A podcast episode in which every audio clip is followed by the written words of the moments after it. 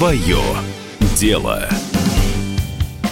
Здравствуйте! В эфире «Комсомольской правды» программа «Свое дело». Меня зовут Максим Коряка, и мы продолжаем исследование бизнеса и изменений, которые произошли в жизни предпринимателей в связи с текущей ситуацией – Несколько месяцев назад в эфир вышла наша программа, в которой мы исследовали рынок предложений готового бизнеса и искали объявления о продаже бизнеса до 2 миллионов рублей и подходящие варианты предложений, которые можно было бы купить, чтобы открыть свое дело.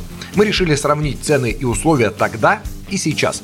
Итак, мы снова открываем сайт с частными объявлениями, заходим в раздел продажи готового бизнеса, выставляем параметр, ну, например, до 2 миллионов рублей, и вот что нам предлагается сейчас за эти деньги – Сразу бросается в глаза продажа за 270 тысяч рублей интернет-магазина детских игрушек с обещанной прибылью от 100 до 150 тысяч рублей в месяц. В стоимость продажи включен только раскрученный, как уверяет продавец, сайт. Товар не включен. Не учтены также расходы на рекламу, а они составят около 30 тысяч рублей в месяц. Вариант может оказаться действительно интересным, особенно учитывая то, что все дети сейчас сидят дома и им надо во что-то играть. Но прибыль будет явно немного меньше заявленной за счет того, что добавятся расходы на продвижение и рекламу магазина.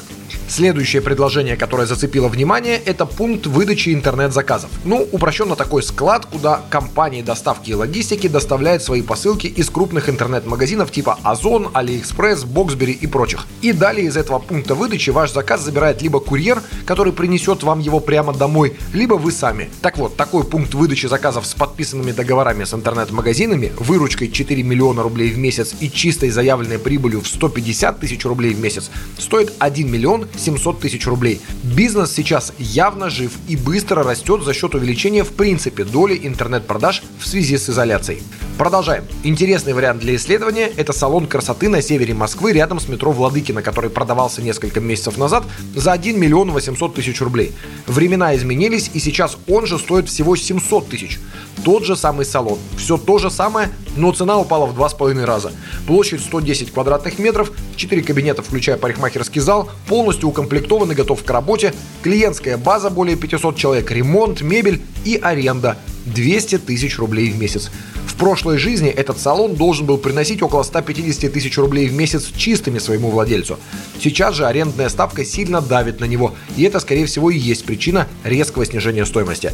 Двигаемся по списку объявлений дальше и видим, как продается кофейня в центре Москвы, которая продавалась два месяца назад за 2,5 миллиона рублей, а сейчас выставлена на продажу за 1 миллион 100. Видим кофейню около метро, которая торговала пирожками на вынос и кофе и продавалась за 900 тысяч, а сейчас продается всего за 250.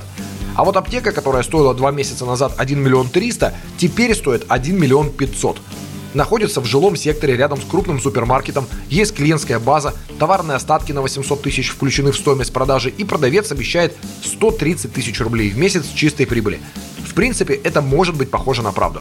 В итоге уже на этом этапе можно сделать вывод, что рынок готового бизнеса изменился, но не исчез полностью. Есть варианты покупки готового бизнеса, который подстроился под ситуацию и успешно работает.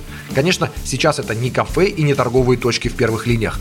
В основном хорошо сейчас работает все, что работает через интернет и аптеки.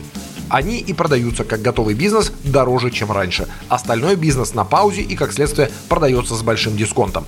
В следующей программе продолжим наше исследование, а на сегодня это все. Слушайте нас в эфире радио «Комсомольская правда» и на всех основных подкастах Яндекс Музыка, Apple Podcast, CastBox и других. До свидания. Свое дело.